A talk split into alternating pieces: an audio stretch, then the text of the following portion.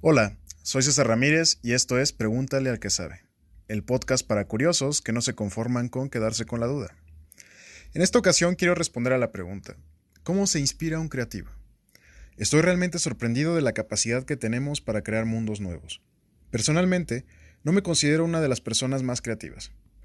Sin embargo, he tenido eh, varias ocasiones para poder aprovechar la oportunidad de trabajar y conocer a las personas que, y créanme, es realmente sorprendente verlos en acción, pueden invocar la creatividad para crear desde un diseño hasta productos nuevos o cambiar un proceso por completo. Todo esto parece salido de ciencia ficción. Pero, y es ahí donde viene la duda, ¿cuál es la fuente de inspiración de estas personas? ¿Realmente todos lo tenemos? ¿Qué necesitamos para activar el don de la creatividad? Para responder a estas preguntas, tuve el gusto de platicar con una de las personas más creativas que conozco. Walter Hernández es ilustrador digital y diseñador gráfico. Ha trabajado ilustraciones para diferentes marcas de mezcal, discos de bandas de rock y en la creación de personajes para estudios de animación. También trabaja en su marca de ropa y accesorios con diseños de autoría propia llamada Molk. Te invito a escuchar por completo este episodio.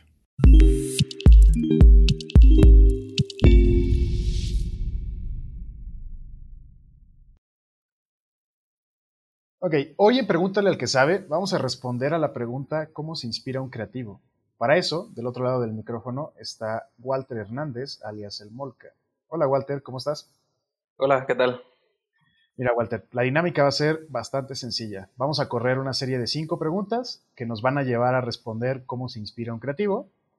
Eh, voy a comenzar con la primera pregunta y pues, de ahí vamos eh, haciendo la charla hacia construir y resolver esta duda.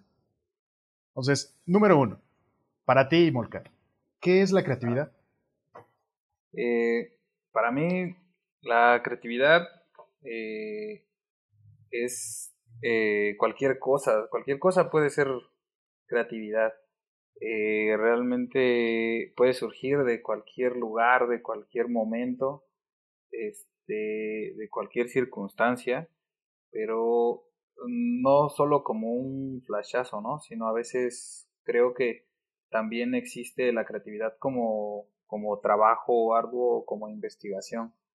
Creo que eh, también el, investigar en las cosas este, puede llevarte a, a, a, buenas ideas o a, o a tener un poquito como este, más elementos creativos, ¿no? Y ahorita que mencionaste el investigar más, eh, ¿cuáles suelen ser tus fuentes de inspiración? O sea, ¿de dónde tú provocas y detonas para crear estas grandiosas ilustraciones que he visto en tu trabajo? Este, eh, hay muchas, de muchos lugares puede surgir ese, esas ideas. Eh, hay veces que puede surgir de un libro, de una revista, eh, yo, bueno, radico en la ciudad de Oaxaca y este, pues en la ciudad de Oaxaca hay demasiado folclore, mucha tradición, eh, hay mucha cultura. Entonces, en lo particular, me gusta, me gusta ir mucho a esos eventos eh, porque creo que ahí también salen muchas cosas, sale mucha inspiración, que es lo que me gusta hacer en, mi trabajo, ¿no? Ok, y, y justo eh, yo en lo personal no me considero una de las personas más creativas que hay en el mundo. Sin embargo, ¿tú cómo llegas a poder inspirarte y detonar esta creatividad y luego plasmarla en una ilustración? Eh, ¿Has creado ya un proceso de ello? Mm, el tal, como tal, un proceso, no. No, no, no. No es como. Es muy extraño. A veces eh, creo que en algunos días pues puede ser muy difícil eh, tener alguna idea. Perdón. Este, puede ser muy difícil tener alguna idea y, este, es, es, te frustras, ¿no? Es muy, muy complicado, hay días buenos, no hay días malos. Y hay veces, pues, en el caso de lo que yo hago, eh, trato de, esforzarme mucho en eso, a veces hasta los mismos tiempos eh, te llevan a, a crear a, esforzarte más y a poder como, como bloquear ese, esa, este, ¿cómo podría decirlo? Esa no creatividad o esa no idea. Entonces, eh, el hecho de, saber que tienes presión también te genera, te genera nuevas ideas, ¿no? Investigas sobre el, el, proyecto y sigues y te portas necio en eso hasta que realmente sale algo, ¿no? Y esa pequeña chispita empieza a fluir. O sea, ¿tú crees, tú crees que eh, este, este, esto que nos pasa a muchos, en donde tenemos una fecha límite en la cual entregar un proyecto, puede llegar a ejercer esta presión psicológica que detone justo el, ah, ya se me ocurrió porque ya sé que lo tengo que entregar el viernes y es el jueves en la noche, entonces al fin lo logré. Sí, sí, creo que también así surgen muchas cosas. Eh, yo en, algunos momentos, eh, bueno, no, no solamente en momentos, sino proyectos, me, me sucede así, ¿no? Creo que este, tienes muchas ideas a cada rato y sigues eh, y las sigues trabajando. A lo mejor se te ocurrió desde el primer día que escuchaste el tema o el proyecto y, y te gustó la, se te ocurrió algo. Entonces y trabajas en ello, ¿no? Pero llega un momento que a lo mejor esa idea se desecha. ¿Por qué? Porque empiezas a encontrar cosas nuevas y cosas diferentes.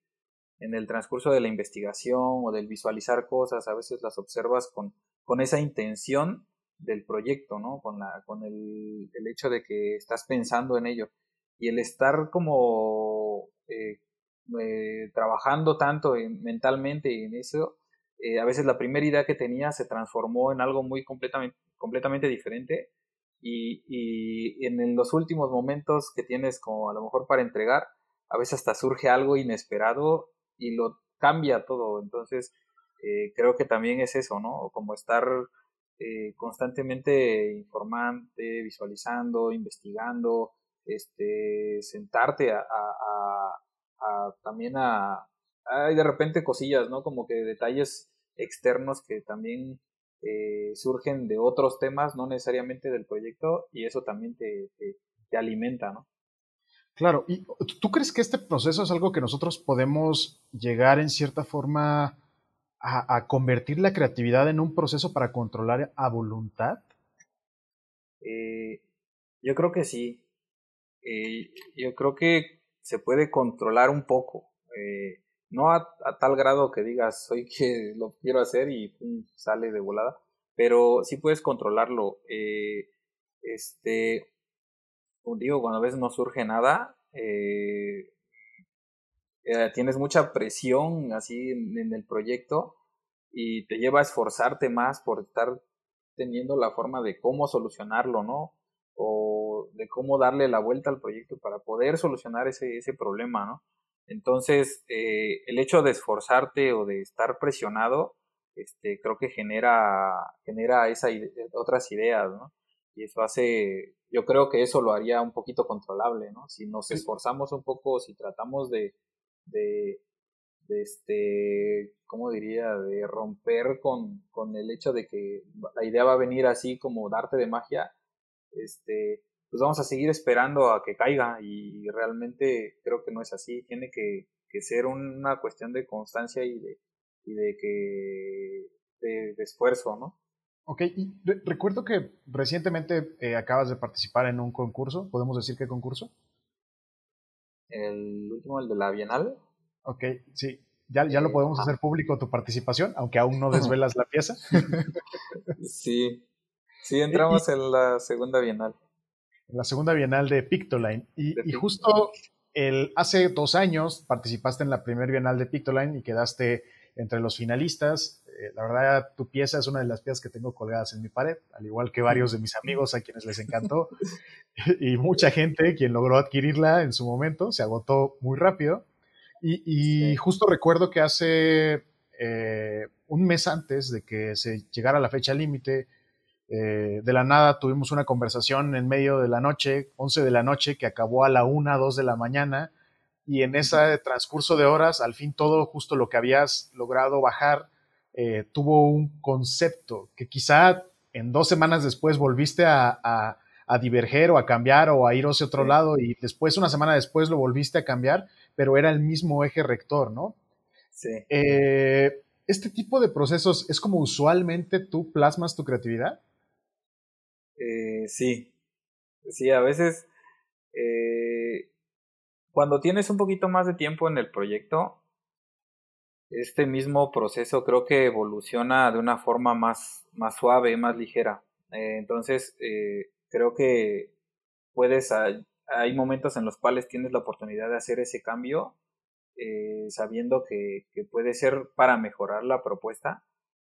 Pero en el caso, como me pasó ahorita con la de la Vinal, tuve como que sí lo estuve trabajando desde, desde que salió la convocatoria entonces, como que hay tiempo de seguirle y te vas como tranquilizando para también poder generar otras propuestas. y es caso lo contrario a cuando ya estás al límite y, tratas de sacar el proyecto y también te lleva a, a generar la idea, ¿no? Son, probablemente son muy diferentes, pero eso como el estar constantemente como tratando de renovarla, eh, eso hace que, que, crezca, ¿no? Crezca. Eh. Y en ese sentido, supongo que ahora vamos a hablar como de lo, de lo negativo, de, de, estos momentos en donde a una persona creativa y todo aquel que se ha enfrentado a tener que dibujar algo en una hoja de papel, creo que le ha pasado por la cabeza esta pregunta, pero ¿cómo combates la desconfianza y la crítica que pueda haber en tu trabajo, porque creo que no hay peor enemigo que el autocrítico, pero también tienes que lidiar con que todo mundo te vamos a ver.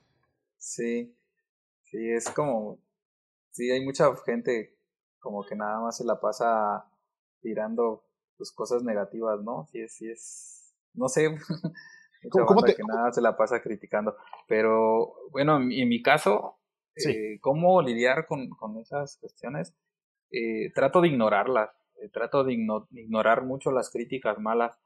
Este, creo que eh, es difícil, pero pues el hecho también a veces de, de, saber que va por esa tirada, este, la lees y pum, bótala, ¿no? O sea, no, no, no estar estancado o no frustrarte con esa idea, porque pues en sí hay mucha gente que a la cual le puede gustar y a la cual no le puede gustar. Creo que hay muchos ilustradores con diferentes estilos y a lo mejor ya ese chavo pues, le gusta a otro. Entonces, es, yo creo que esa es una, como que ignorando todo eso y, y otra, pues, creo que el mejor crítico en tu trabajo pues, es uno mismo.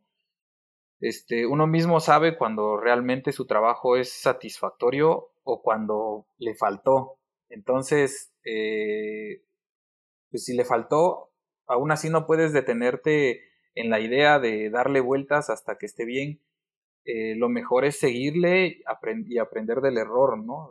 Y seguir el siguiente proyecto, ¿no? Entonces...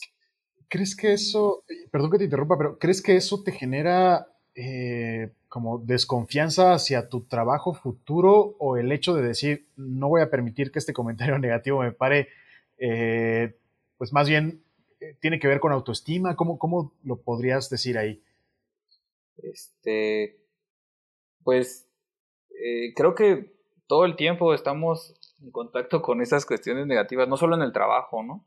Tanto personalmente, mucha gente, bueno, en mi caso, mucha gente me dijo que no, que no hiciera eso, ¿no? Que había, gente que frustraba como la, la, idea de decirte, una vez tuve una, una anécdota ahí con un vato, estaba yo pintando mural y me dijo, sí estaba, pasó tomado y me dijo, oye, carnal, dedícate a otra cosa, esta madre no te va a dar de comer.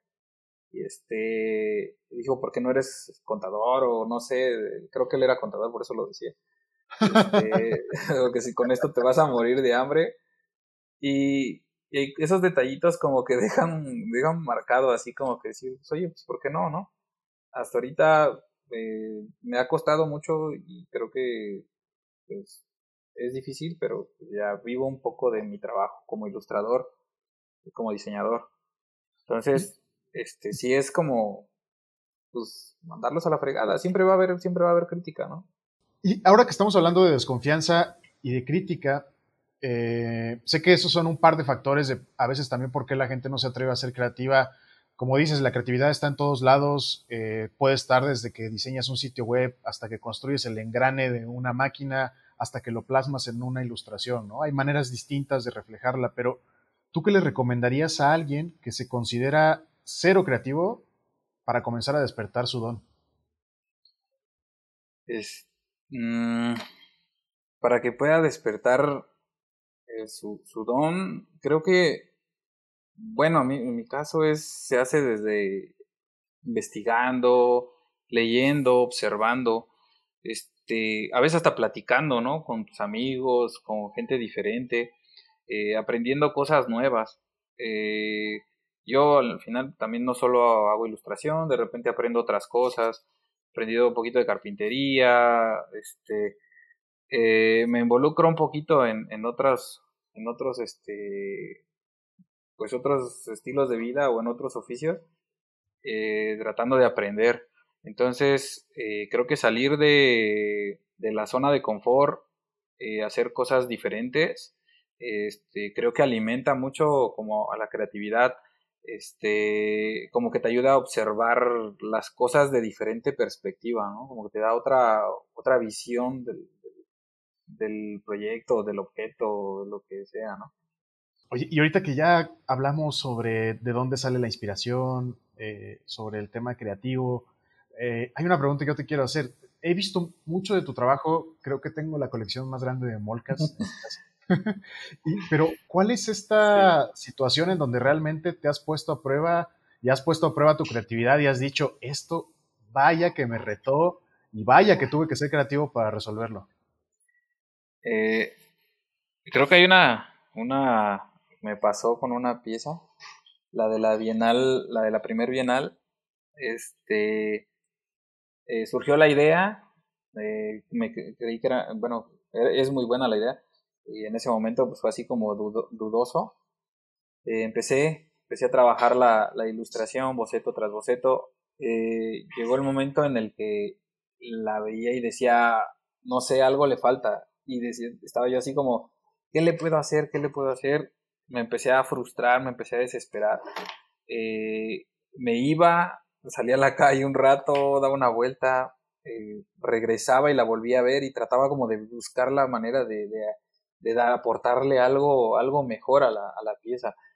Y no sabía, no sabía qué, me, me desesperé demasiado. Entonces llegó un punto en el que fue así como, bueno, pues ¿qué le vamos a, aportar? Vamos, creo que ya he acomodado muchas cosas bien en la, en la pieza. Eh, acomodé dos, tres detallitos que, que, aportaron, fueron ahí como unos, unos que, creo que se veían muy bien y ya estábamos así, en, era el último día que tenía yo que entregar la pieza, tenía yo que enviarla, entonces fue como Tracy, mi esposa, me, me fue así como, pues échale ganas, ok, ¿cómo, ¿cómo la vamos a enviar, no? Si no, este, o ya no lo hagas, así casi, casi fue como, me dio ese, ese, esa palabra como de, pues si quieres ya mejor no la hagas, ¿no? Y fue, para mí fue como más frustrante decir, no, pues cómo no la voy a hacer, tengo que, tengo que darle. Te retó, te retó. ajá, sí, creo que fue más como, como ese, ese reto. Y dije, va, vamos a, a lanzarla así como está. Este, la, la mandé. Eh, el día que dieron los resultados, eh, este, estaba aquí con mi hermano y con mi esposa y de repente leo el correo y fue así de este, quedaste seleccionado entre todos los, los este, cuatro mil y tantos ilustradores y fue así como, ah, ¿qué, qué pasó ahí, no?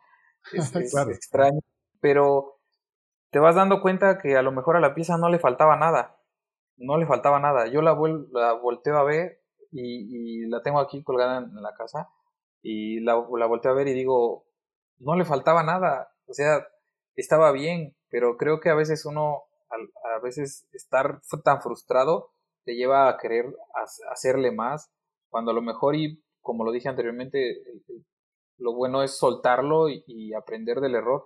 Y, sabes que a lo mejor hay detalles, pero, pero la pieza es buena. Para mí fue como un resultado muy, muy satisfactorio y en ese momento pues sí me frustré, pero ahorita la volteé a ver y, y, para mí es como de las mejores piezas que he hecho y me encanta. Pues, muchas gracias, Walter, por, por, todas tus respuestas. Creo que pudimos indagar más en cómo se inspira un creativo y espero que te tengamos próximamente hablando de otros temas en Pregunta del que sabe. Gracias por escuchar este episodio. Te invitamos a encontrar más información sobre el mismo en nuestro sitio web pregúntalealquesabe.com, a seguirnos en redes sociales y a escribirnos si eres un curioso y también estás en búsqueda de respuestas. Este capítulo fue posible gracias a la producción de Héctor Luna y a la inspiración de Imelda Moreno. Si quieres saber más sobre nosotros, puedes escuchar los otros capítulos, inspirarte y escribirnos a través de nuestras redes sociales. Gracias de nuevo por escucharnos.